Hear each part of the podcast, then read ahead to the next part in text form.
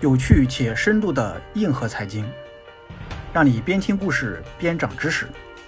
大家好，欢迎收听饭桶戴老板音频版节目，我是戴老板，每周三十分钟，帮你开车或睡前抓住零碎时间听故事学知识。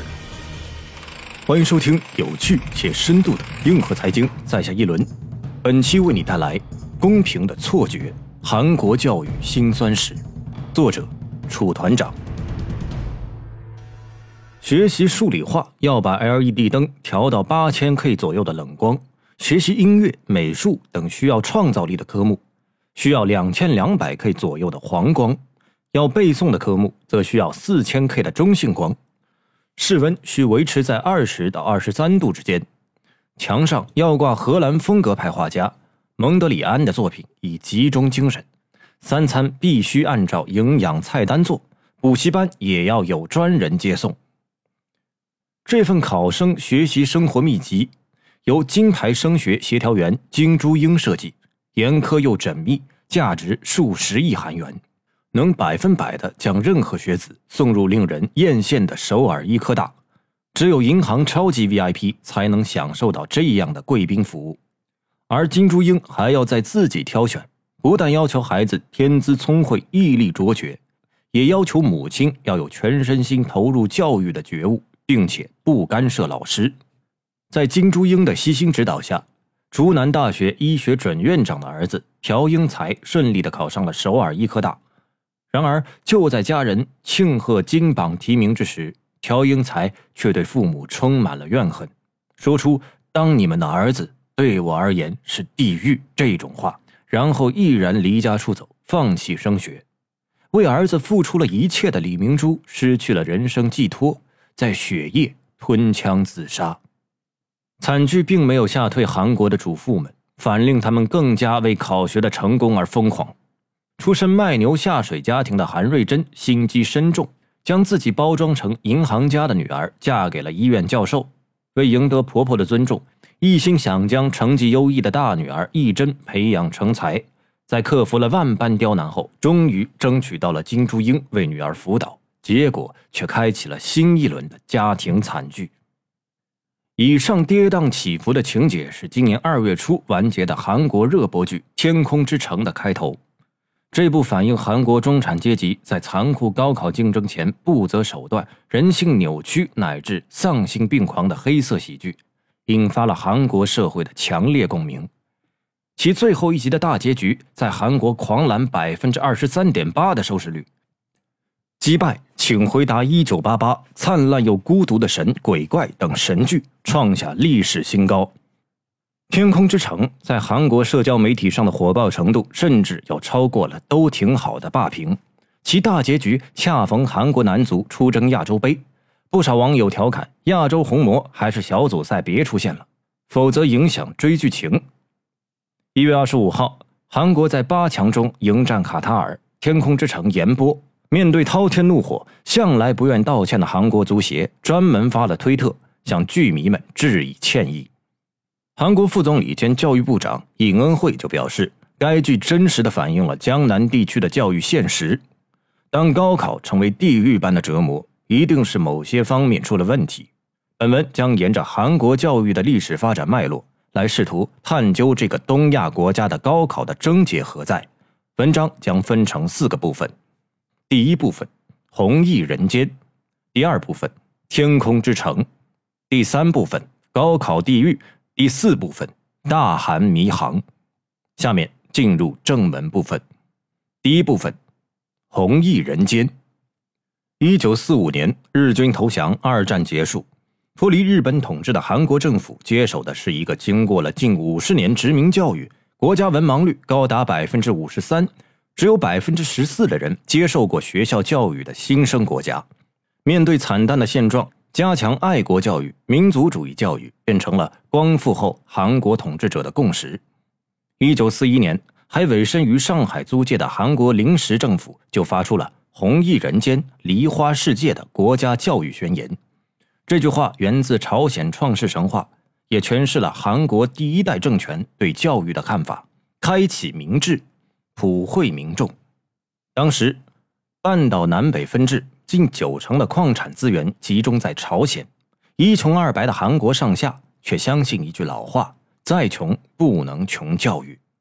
在那个冷战的大背景中，朝鲜半岛也是意识形态战场的前线，韩国政府的压力不可谓不大。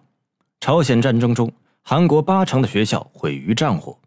为了发展基础教育，韩国小学一个班级常常有一百多名学生。在这样的环境下，依然有百分之九十的适龄儿童接受了小学教育。为之后经济起飞的汉江奇迹奠定了基础。与今天接踵而来的脱北者截然相反的是，在上世纪五十年代末，最不缺的是从韩国往朝鲜跑的脱南者。铁矿石储量是韩国一百三十三倍的朝鲜，在苏联、中国的大量资金和技术援助下，成为远东经济奇迹。但一直到上世纪六十年代，三八线以南的韩国还是不折不扣的农业国。人均 GDP 仅为朝鲜的三分之一，巨大的差距让总统朴正熙痛心疾首，也促使他开始向中苏取经，拿出了振兴工业的“一五”计划。但此时的韩国教育却遭遇了供需两缺的问题。战争结束后，韩国在一九五八年前后迎来了婴儿潮，生育率一度高达六点三，但师资问题却一直得不到解决。一九六五年。韩国初中入学率仅百分之三十，孱弱的教育拖了工业化的后腿。讲究实用主义的朴正熙政府对这种教育现状采取了有针对性的三大措施。第一，从一九六二年起，连续实施了两期义务教育设施扩充五年计划，通过政府买单加快教育基础设施建设。第二，颁布产业教育振兴法，大力扶持职业教育。鼓励适龄青年接受技校、专科院校培训，尽快为工业建设添砖加瓦。第三，强制取消初中考试入学，并创造性的提出了考试加摇号的升高中的方法，以便分流更多学生到技校与专科院校。当整个社会追逐的优质资源出现供给不足时，摇号加提供次一级的替代品成为了一种通用的手段，给予一点希望。就足以让民众按捺住不满。这套重点高中摇号加推行职业教育的思路，与如今的摇号买房加共享产权房有异曲同工之妙。政策有效缓解了当时教育资源匮乏而青少年人口规模庞大的问题。一九六八年，政府公布《长期教育综合计划》草案，正式提出了教育立国的国家战略。朴正熙政府对教育大刀阔斧的改革，创造了韩国在七十到八十年代的经济奇迹。当时京釜高速两年零五个月建成，一举刷新了世界高速路建设的最快纪录。在另一个亚洲基建狂魔登场前，韩国人一直笑傲世界。经济发展中，高速的城市化，高速的城市化导致大城市的教育资源要远远优于偏远地区。以至于当时社会流行着这样的顺口溜：如果你有一匹马，送他去济州岛；如果你有一个儿子，送他去首尔。集中的教育资源带来了激烈的社会竞争。早在六十年代，就有学生因不堪中考压力选择自杀。韩国政府在义务教育普及上的远见卓识，创造了韩国的经济奇迹。而经济腾飞永远能掩盖所有问题。当增长开始放缓，各种各样的弊病也随之暴露。第二部分，天空之城。一九八零年的韩国显得格外动荡，风口浪尖中走上中央的金斗焕急需民意的支持。自一九四五年以来，高考已经在大学自主招生和全国联考之间经历了六轮的反复折腾。然而，通过对紧缺资源分配进行朝三暮四。暮四朝三式的改革永远无法使大多数人感到满意，让更多家庭受到大学教育成为政府的当务之急。经过六七十年代的市场经济活跃，不同教育背景的工资水平差距逐步拉大。大学毕业生在八十年代初可以拿到一千四百美元左右的月薪，而高中生就只有七百美元。民众对大学教育的渴望愈演愈烈。然而，中学扩招和有限的大学教育资源之间形成了错位。一九八零年的大学毛入学率仅为百分之十五左右，竞争相当激烈。此时，原本为抑制中考恶性竞争而颁布的高中均衡化政策开始显得不合时宜。一九七四年，高中入学率刚刚突破百分之三十，为保障教育公平、缓解学生压力，政府决定加大对基础教育的财政投入，同时采取抽签入学的方式，打破重点高中的师资生源壁垒。方案得到了社会底层民众的支持。但也一直深陷质疑，望子成龙的家长们质疑这种教育耽误了自家孩子考大学，纷纷不惜重金将儿女送进课外补习班。汉江奇迹的背后是工人们的血与泪，有机会让下一代接受更好的教育，每一个家庭都义无反顾地倾尽所有。这种社会化竞争从来都如潮汐一般裹挟着所有人，发烧一般的课外辅导。很快成为严重的社会问题。当争取教育资源成为财力的比拼时，贫富分化无疑就引起了社会反感。急于讨好民众的金斗焕政府，适时的拿出了教育良性发展和防止课外辅导经济过热的措施，即著名的“七三零”教育改革。其核心内容为大学扩招、延长职业教育学年、严禁课外辅导。这次改革还彻底改变了高考唯分数论的考核模式，要求加入百分之二十到百分之五十的高中内审学校推荐考核，不唯分数论在残酷升学战争中带来的影响是极为深远的。一九八一年，教育税法的推出，强有力的保证了教育财政的收入。此后，公共教育经费支出占政府财政支出的比重就一直超过百分之二十。与此同时，国民的终身教育被纳入国家宪法中，成为韩国四大国政目标之一。教育发展开始从简单的补基础供给，演变为重视人才质量。高考在教育全局中扮演的角色越来越重要。此时也恰是韩国经济的一个转折点，从重工业的蒙头狂奔，到面临减速换挡、产业升级、科技兴国，成为国家战略。三星、LG 等财团出设半导体、面板等高新技术行业，社会对高端人才的需求也越来越旺。整个九十年代是韩国高等教育的黄金期，毛入学率爆发式增长。一九九七年，大学的毛录取率突破百分之五十二，高居世界第八位。而这恰恰是韩国跨越中等收入陷阱的关键时期。从一九八七年的人均 GDP 超过三千美元。到一九九五年突破一万美元，韩国仅仅花了八年，高等教育的弯道超车居功至伟。在这期间，韩国高等教育悄然间发生了两个方面的变化：名校中心化和招生自主化。朴正熙政府为推动经济发展，曾大力推行计划生育政策，导致韩国出生率在七十年代有一个断崖式的下跌。十八岁适龄人口在一九九零年出现峰值后逐年下降，这导致高等教育出现了均衡危机，考上大学变得不再难。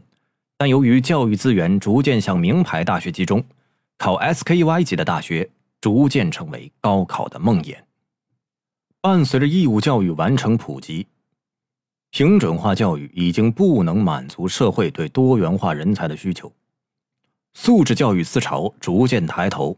一九九五年，政府启动了一项以培养学生兴趣爱好和创造性为原则的英才化改革，扩大了大学在高考中自主招生的权利，将高中内审制替代为反映学生综合素质的生活记录簿，奠定了如今韩国高考的格局。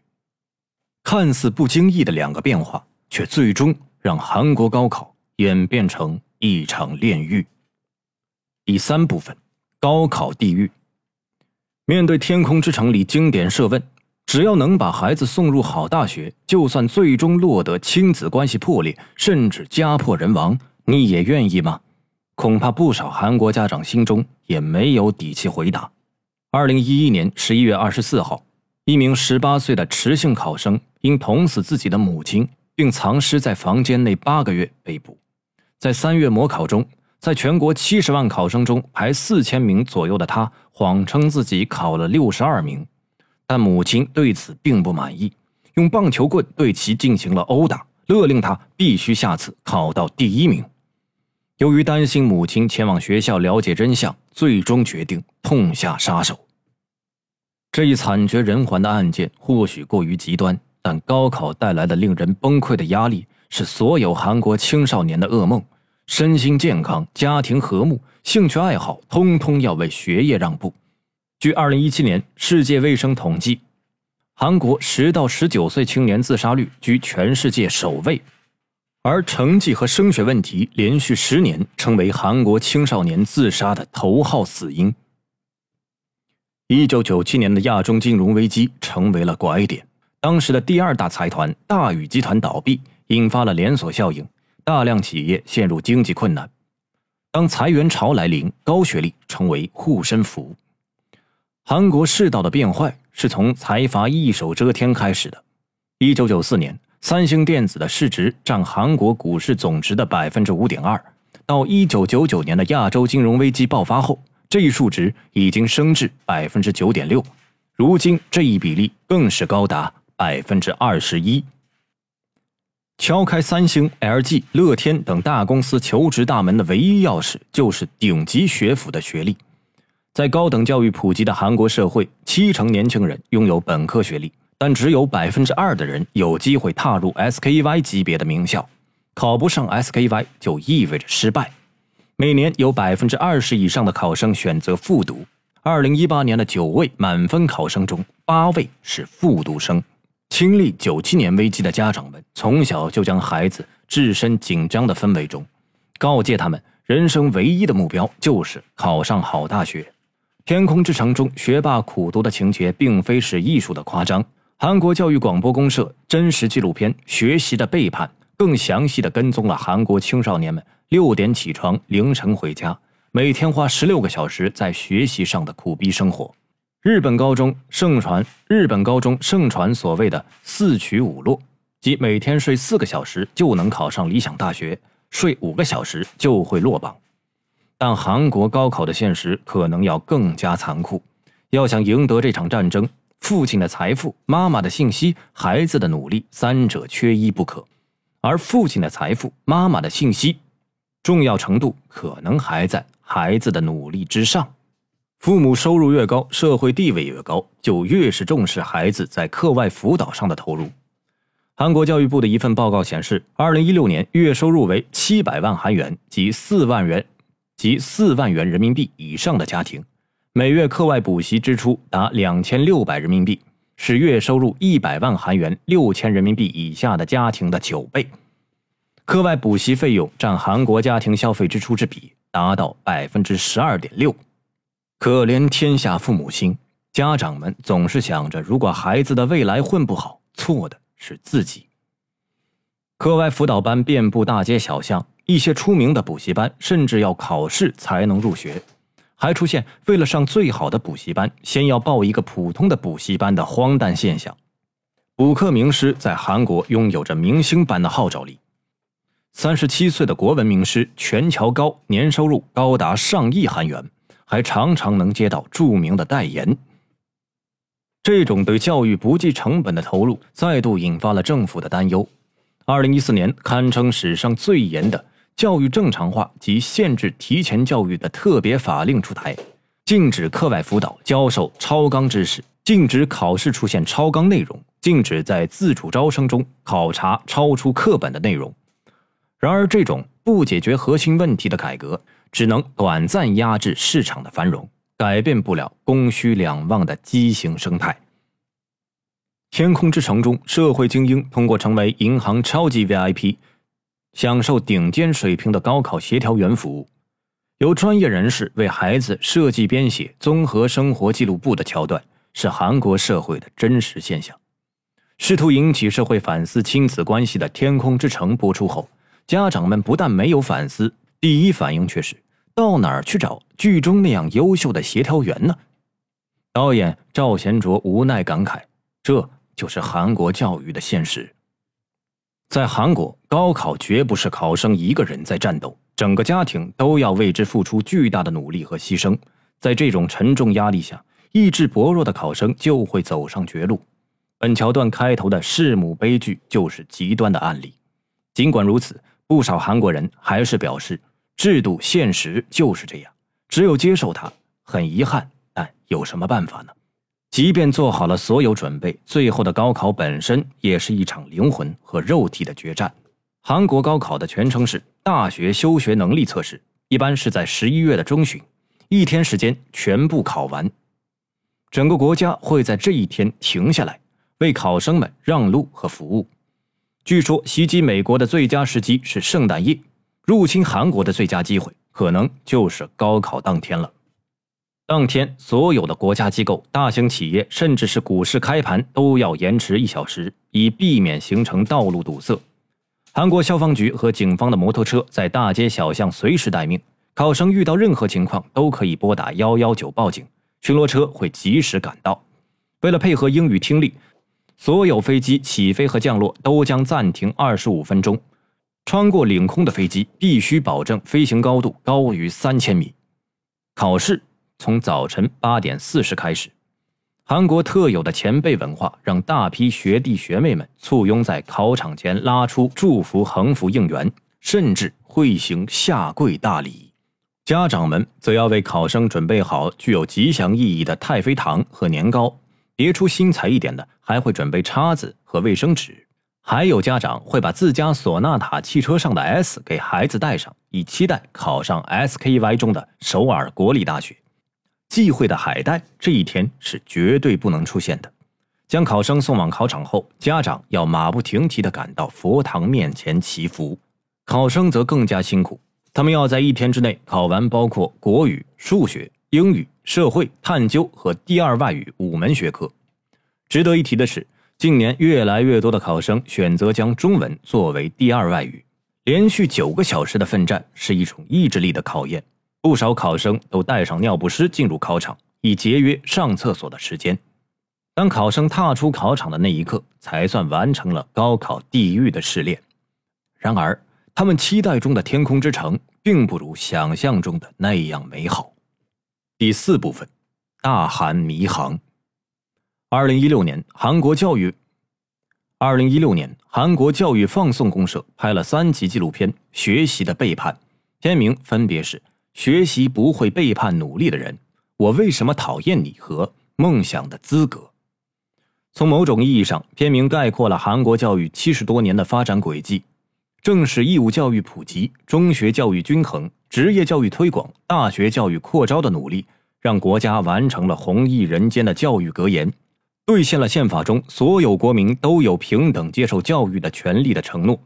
但伴随着社会资源分配不公、贫富差距的拉大，教育和高考逐渐成为社会声讨的对象。面对未来，韩国教育需要回答的是：民众和考生到底还有没有梦想的资格？